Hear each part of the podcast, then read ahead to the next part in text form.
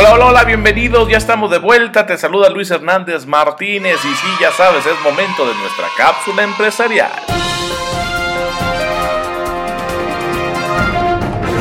Hola amigos de Alta Dirección Jurídica, bienvenidos a su cápsula empresarial, yo soy Montserrat Cruz y en esta ocasión nos acompañan Yadel Borgat Quiroz Rodríguez de la oficina Nochebuena y Edwin Enrique Nava de la oficina de Villacuapa.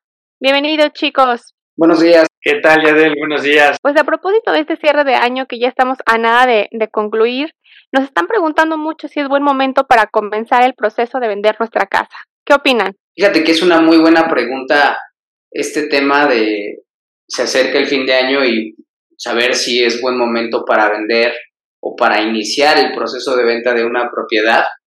Muchos clientes nos los preguntan eh, y claro que a lo mejor existe la duda porque son fechas importantes, son fechas de mucho movimiento, son fechas donde a lo mejor se piensa que todo se detiene, pero yo tengo la idea de que es un mercado en donde estamos bastante beneficiados, inclusive por, por, el, por el, tipo de, de fecha, ¿no? Porque la gente normalmente tiene intenciones de iniciar el año con una nueva propiedad, tiene la intención a lo mejor desde hace varios años de este año sí me compro la propiedad.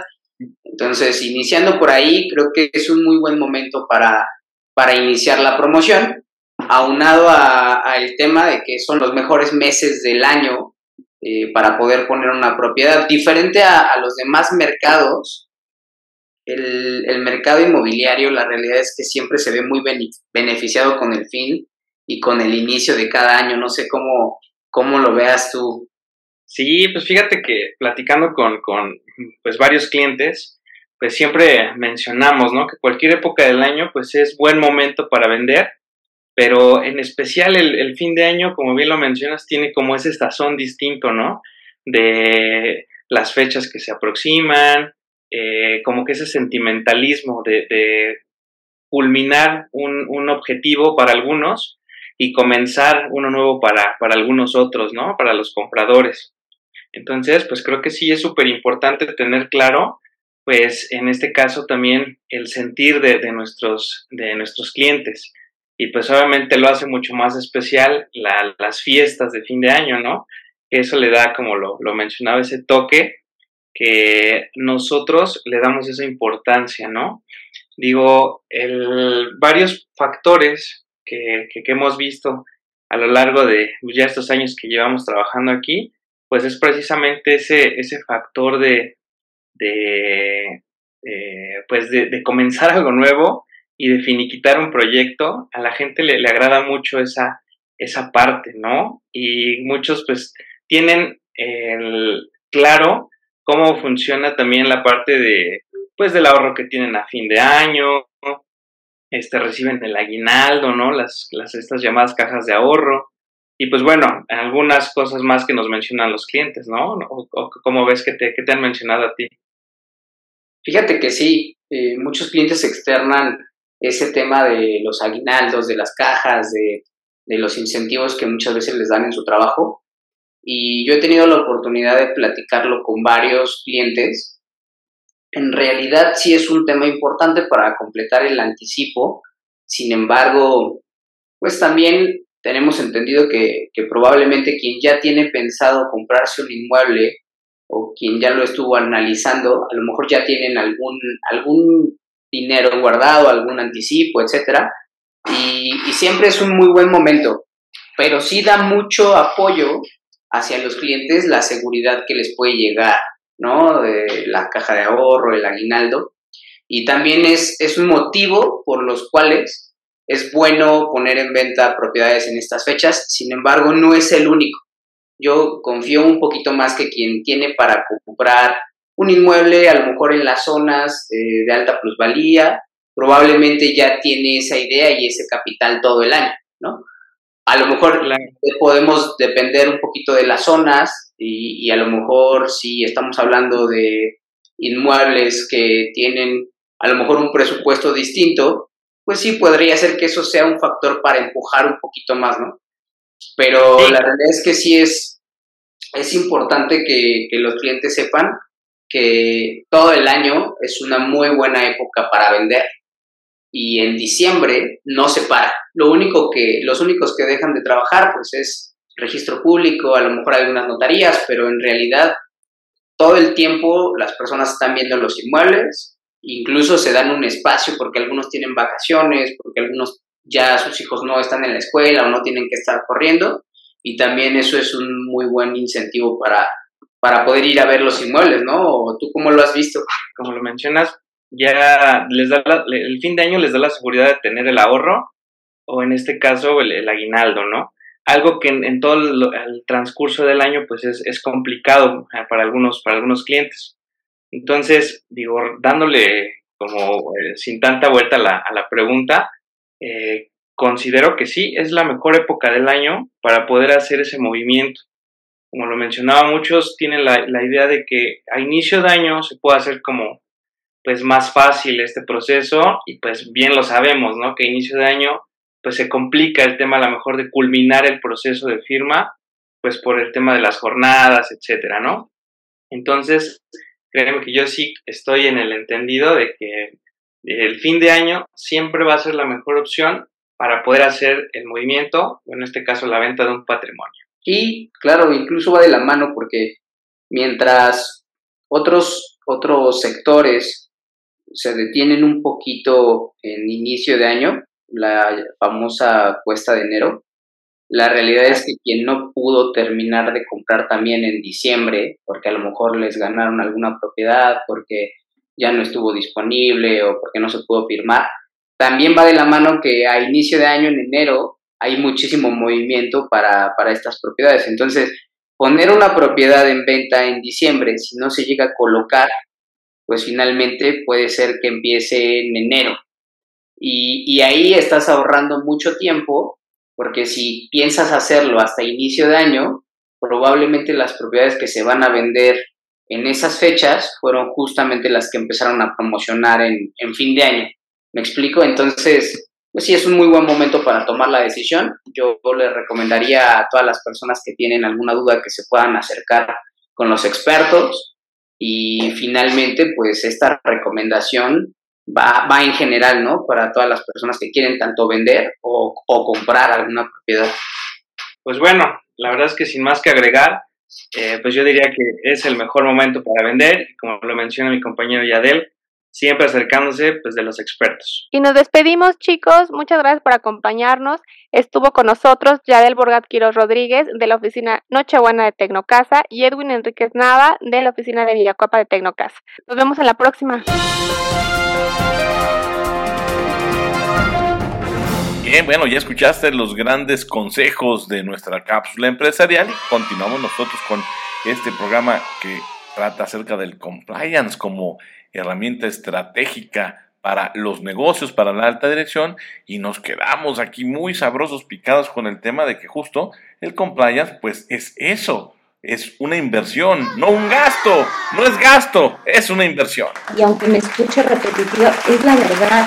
O sea, ¿por qué en lugar de decir, ay, ¿cuánto me va a costar implementar un programa de compliance, un programa de prevención penal? ¿Por qué no mejor decir, ah, ¿cuánto me voy a ahorrar o cuánto voy a prevenir si tengo estos programas. ¿Cuánto voy a crecer? ¿Cuánto voy a incrementar mi valor agregado frente al mercado, frente a los clientes?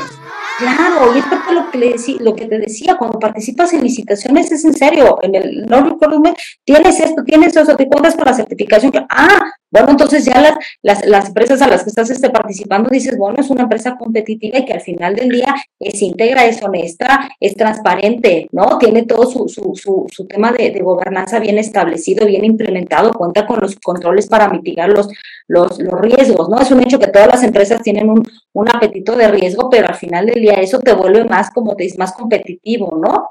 Fíjate, tú dijiste la palabra gobernanza y luego, luego mi cerebro lo liga con la nueva visión ASG, ¿no? O sea, cómo ah. compliance va ligado con este tema de gobernanza, ambiente, sociedad. Sí, y que ahorita también voy a entrar a ese, ese, ese tema porque también es, la, es, es importante compliance en, en, en, en, estos nuevos criterios, ¿no? El tercer beneficio, porque el compliance es una herramienta estratégica para las empresas, ¿no? Logra mejoras internas dentro de la organización, bien lo dijiste al, principio, ¿no? Hay una correcta pues identificación de los niveles de autoridad y de responsabilidad, ¿no? Se establecen estas políticas, procedimientos y, procesos con sus respectivos protocolos, eh, se documenta bien, se difunde todas estas políticas y procedimientos, se socializan, hay una transparencia este, y una imagen institucional, eh, se detecta de manera oportuna algún tipo de mala praxis de algún colaborador, de algún directivo, de algún tercero. Hay esta mitigación ¿no? efectiva de riesgos para temas de, de, fraude, por ejemplo, a fraudes internos, ¿no? Sí, claro. Hay, con el enemigo, de hecho, por ahí leí una vez una estadística que es como el 60-70% de los fraudes ocurren desde el interior de la empresa.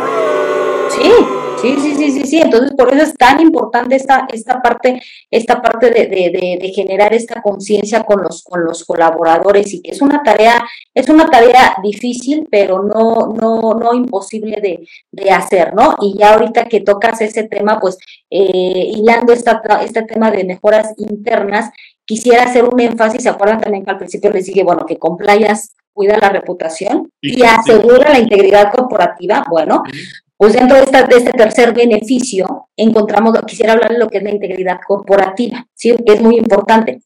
¿Qué es la integridad corporativa? No? Pues nos dice que es una suma de buenas prácticas, de herramientas, de procesos y de estructuras internas dentro de una organización que van a formar precisamente un marco común, pues para combatir cualquier práctica contraria a la regulación, a la normativa interna y a los principios de conducta de los negocios.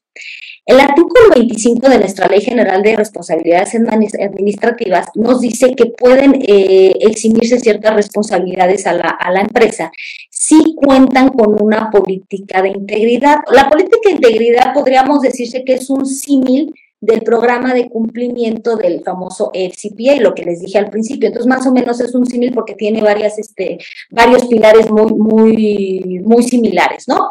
Este artículo 25 nos habla de siete, siete, fracciones. Yo quiero platicarles cuatro, que yo considero son las más importantes, ¿sí? Y que debemos de tener un programa de cumplimiento, pero no solo tenerlas, o sea, eh, eh, todo esto lleva un, un, un, gran trabajo, ¿no? A ver, de estas cuatro fracciones, la primera es muy importante, te dice que debes de tener un código de conducta debidamente publicado y socializado con todos los miembros de... No solo pegado a la pared y mandado por PDF en mails. Exacto, ¿no? El famoso código de papel nada más, ¿no?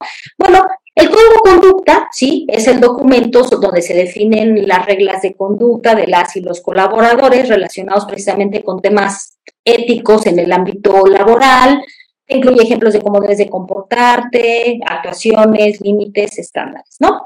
Pero eh, yo le abono un, una cosita más a esta, esta fracción, que no solo es el código de conducta, aparte es el código ético. Código, y son cosas código, distintas.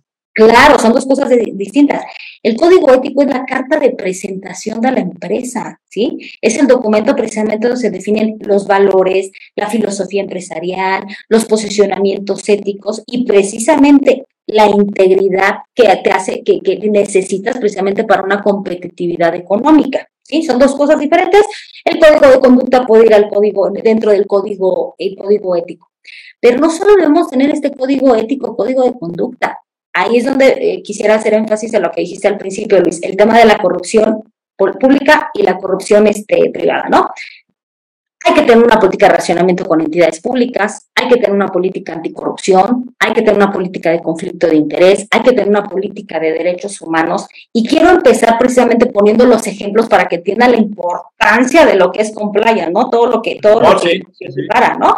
Política de relacionamiento con entidades públicas. Hay empresas que son públicas, en el caso Telefónica, que, que, que, que cotiza en la, en la bolsa y por lo cual estamos sujetos a la disposición del, del FCPA. Hay que dejar bien establecidos ¿no? Cuando queremos este, ofrecer una comida, un regalo, una invitación a un evento relacionado, ¿sí? ¿Por qué? Porque al final del día el tema, eh, el tema de la relación con la administración pública la, la podemos tener como pueden ser nuestros clientes, pero pueden ser también son mis reguladores, ¿sí? Entonces son dos figuras que al final del día tenemos que tener este en cuenta. Por ejemplo, si son mis, son mis, son mis clientes, al final del día yo les doy un servicio, ¿sí?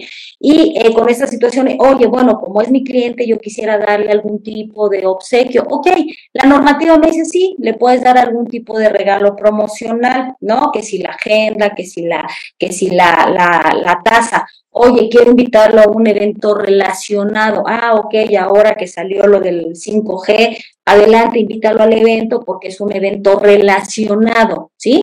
Pero en su momento, no, eh, por poner un ejemplo, ¿no? Cuando fuimos patrocinadores de la selección nacional o de la NFL, oye, quiero invitar al de al regulador, a un partido, no, pues ¿qué crees? Ahí sí no se puede porque no es un evento relacionado, porque es el negocio, con, tu business. Claro, es para atraer clientes y consumir a, los clientes y tener y fidelizar a mis clientes, ¿no? No va en camino, no, no va relacionado con el, con el, con la materia de lo que hoy estamos este haciendo, ¿no? Entonces hay que tener definitivamente bien alineados esos, este, esas directrices, esos lineamientos, qué si se permite, qué no se permite, hasta dónde lo puedes, hasta qué monto puedes este, pagar una, una comida, este, esa, el, las invitaciones a eventos este, relacionados, y la audiencia me podrá decir, ah, bueno, pero eso aplica porque donde tú estás es una empresa que cotiza en, en, en la bolsa, ¿no? Pero ¿qué creen? Que en México también, dentro de la Ley General de, Responsabilidades Administrativas, salieron los salieron supuestos donde también te hablan de la prohibición del, del, soborno. Bueno, pues ya escuchaste, es amplísimo el tema del compliance como herramienta estratégica de los negocios y de la alta dirección y María Ramírez Carrera, además conocedora del tema y es Head of Compliance de Telefónica México, nos pone los puntos sobre las I. Y si quieres tú saber más acerca del tema, pues te invitamos a que continúes con nosotros esta charla, esta conversación en la página de Facebook de Alta Dirección Jurídica. Justo así es como nos encuentras, arroba Alta Dirección Jurídica. Por lo pronto, por lo pronto, por lo pronto, gracias por estar aquí con nosotros. Se despide Luis Hernández Martínez, servidor, admirador y amigo, y te pide, te pide que por favor sonrías, sonrías, porque dice, dice muy bien, la vida es muy corta. Hasta la próxima.